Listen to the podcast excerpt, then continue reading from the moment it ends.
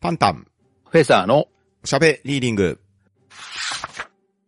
この番組はパンタンとフェザーノートがお互いに本を進め合い、その感想をおしゃべりしていくポッドキャストです。本の選出ルールはただ一つ。パンタン、フェザーノートが炎の相手と感想を語りたい作品です。今回は本の紹介会です。一体どのような本が紹介されるのでしょうか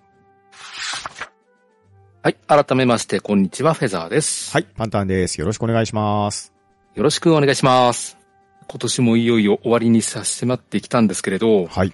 まあまた例によって、あの、東阪さん調べの2023年年間ベストセラー本をちょっとまた調べてみようと思いまして、はいはいはい。とその話からいきますね。はい、お願いします。まあ、いろいろとジャンルは出てるんですけれどうんも、うん。まあ我々気になるのはやっぱり文芸書の方なんで、うん。文芸書の方だけ見ていこうと思います。はい。まあ他のも気になるという方はまた見ていただければと思います。うん、ですね。えっ、と、じゃあまず単行本の文芸書からいきましょうか。はい。えーまず10位が箱舟、結城春夫さんですうんうんね。うん。確かにこれ話題になりましたねう。んでしたね。うん、まあ、なかなか凝ったミステリーでしうて、ん。うん確かにこれは面白いです。はい。えーそして9位が、すべての恋が終わるとしても、えー140字の恋の話、えー冬の夜空さんですね。ほうほうほはい。ちょっとこれは読んだことないんですけれどう。、うん、そうですね。僕もこれは読んでないですね。うんそして、えー8位が真相をお話しします。はいはいはい結城慎一郎さん。うん。うん、これも確かに面白かったです。うん。ですね。そして7位がハンチバック、あー市川沙央さんですね、はいはいはい。確かにこれも話題になりました。うんですね。そして、えー常連、東野圭吾さんですね。えー魔女と過ごした7日間。うん。さらに、え5位も、あなたが誰かを殺した東野圭吾さん。2つ言ってますね。さすがですね。 さすがですね。本当に一人で書いてるんですかね。本当にね。いや、そりゃ累計1億冊も発行しますよね。ですよね。で、そして4位が変な絵、ウケツさんですね。ああ、なるほど。で、3位が街とその不確かな壁、えー村上春樹さんですね。ああ、なるほど。まあ、村上春樹さん出せば売れるって感じですからそうね。でですね。出せばニュースになりますからね。すよね。えーそして2位が、えー再びウケツさん、変な家ですああね。、 2位ですか。すごいな。と話題にはなってるんですけど、私まだ読んでないんですよね。ああ、いや、確かにね、この変なシリーズは読んで面白かったんですけれど、うん。まあ、こちら映像作品化も決定していますんで、そのあたりあもー後押ししてるかもしれないですね。そうですね。確か今度映画になると聞いた覚えはあります。うん、ですね。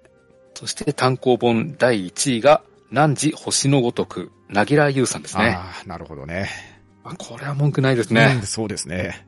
うんこれは売れますようん。うんで、で文庫の方行ってみましょうか。うん。はい。文庫の方も、じゃあ10位からいきますね。はいえー。10位、辻村美月さん、鏡の古城上下ですね。ああ、なるほどね。うん、まあこれは映画でも話題になりましたからうん、うんうん。映画の効果もありますね。そうですね。まあでも、とはいえ、1年前の話ですから、相当なロングヒットですね。そうですよね。そして9位が、お探し物は図書室まで、青山美智子さんですね。うん、なるほど。そして8位、世界で一番透き通った物語、えー杉井光さん。おーこれは確かにあの、アイディア勝ちといった感じの本でしたね。なるほど、なるほど。うん。そして7位、小説、すずめの戸締まり、新海誠さんですね。ああ、なるほどね。まあこれは確かに面白かったですね。確かに面白かったですし、まあ前も言ったかもしれないですけれど、新海監督の映像作品の小説家は本当にそのまんま文章になってますからね。そうですよね。まあ自分小説が先だったんで、ん。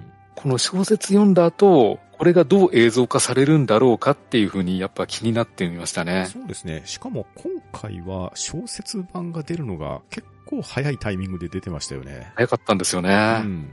そして6位が希望の糸、東野圭吾さんですね。うんまあこれも強いですね。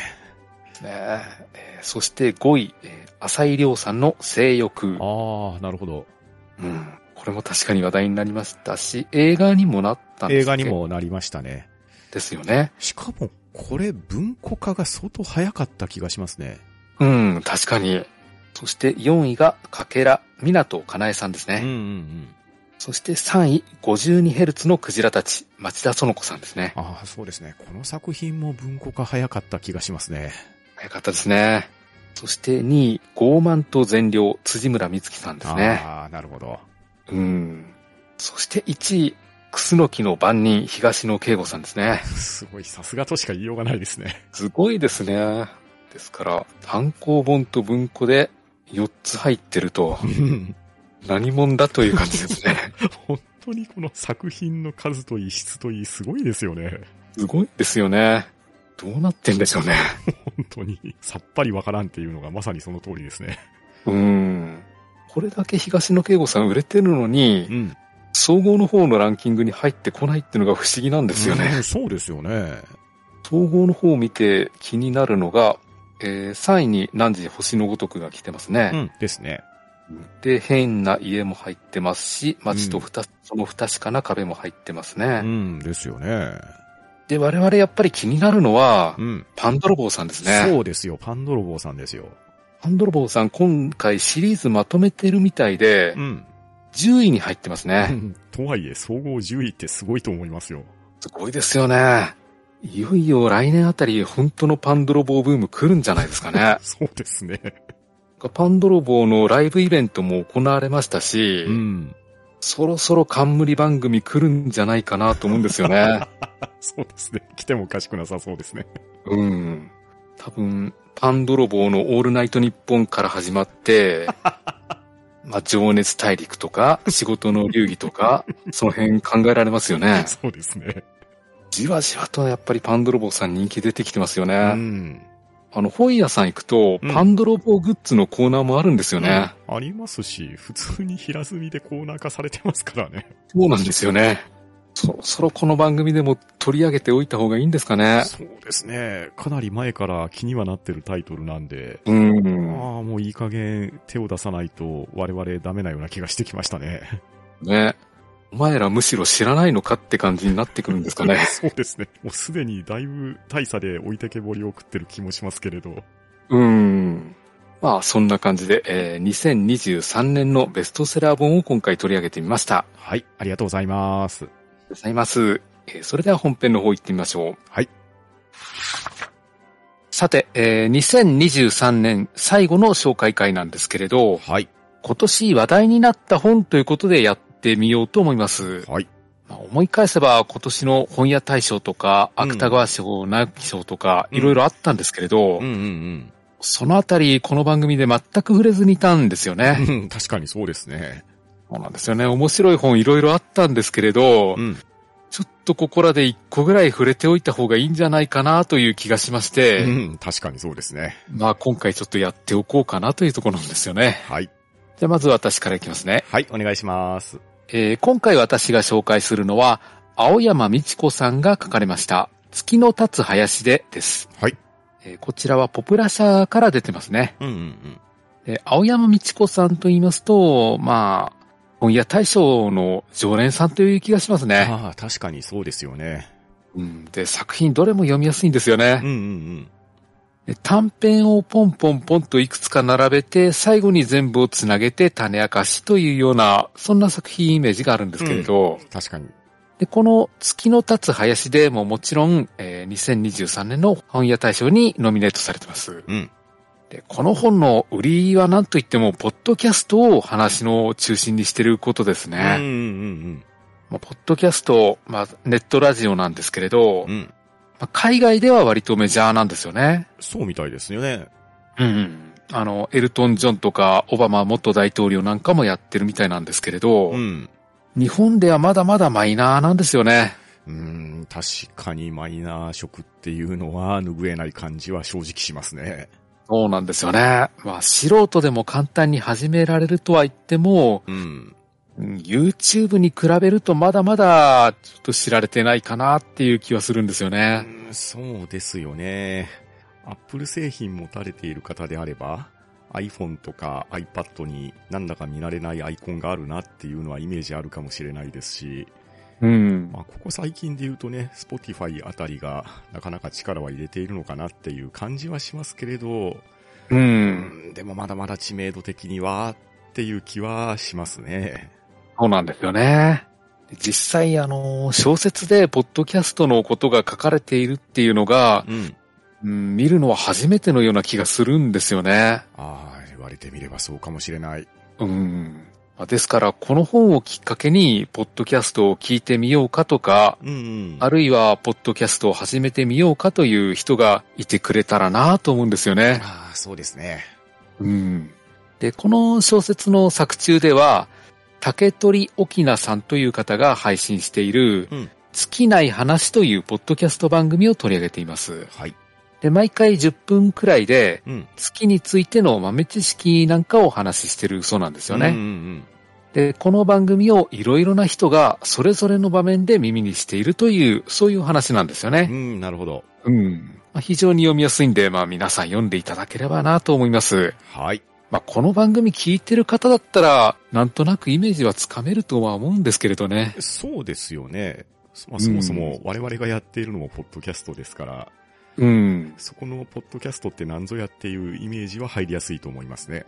ですよね。まあポッドキャストを知ってる方にもおすすめですし、うんまあむしろ、ポッドキャストを全く知らない人にこそ読んでもらいたいなっていうのもありますね。うん、確かに確かに。うん。まあ、ですから、配信してる我々としても、この本でポッドキャストに興味を持ってくれる人が増えてくれたらなとは思います。うん、そうですね。ということで、えー私が紹介したのは、青山美智子さんの月の立つ林でです。はい。ありがとうございます。では次続きまして、パンタさんお願いします。はい。私、パンタンが今回フェザーさんに紹介したいのは、一歩みちさんが書かれました、光のとこにいてねを紹介しようと思います。はい。こちらは文芸春秋から刊行されておりまして、第168回直木賞候補作であり、また2023年本屋大賞第3位を獲得された作品になっています。うん。この作品はですね、二人の女性を軸に展開していく物語なんですけれど、生まれも育ちも全く違うんですけれど、同い年の女の子二人が、とある縁で出会うんですよね。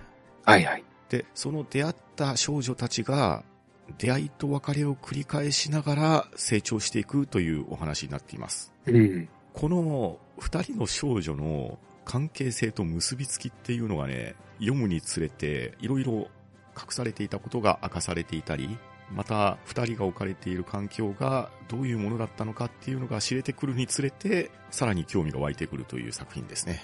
うん。このあたりはフェザーさんに感想を聞いてみたら非常に面白い感想が聞けるんじゃないかと思いまして、今年の話題作の一本として推薦に挙げてみました。おおはいはい。ということで、じゃあ次回は、光のとこにいてねの感想をお送りします。はい、よろしくお願いします。よろしくお願いします。番組へのご意見ご感想は、ツイッターハッシュタグ聴読か、gmail おしゃべりーディングアットマーク gmail.com もしくは、ポッドキャストエピソードの詳細より Google フォームへの投稿をお待ちしております。えーそしてこの番組では皆様からおすすめの本や作家さんを募集しております。この番組で取り上げてほしい本などありましたらぜひお寄せください。それでは今回はこの辺りでしおりを挟もうと思います。お相手は、パンタンとフェザーノートでした。さようなら。ありがとうございました。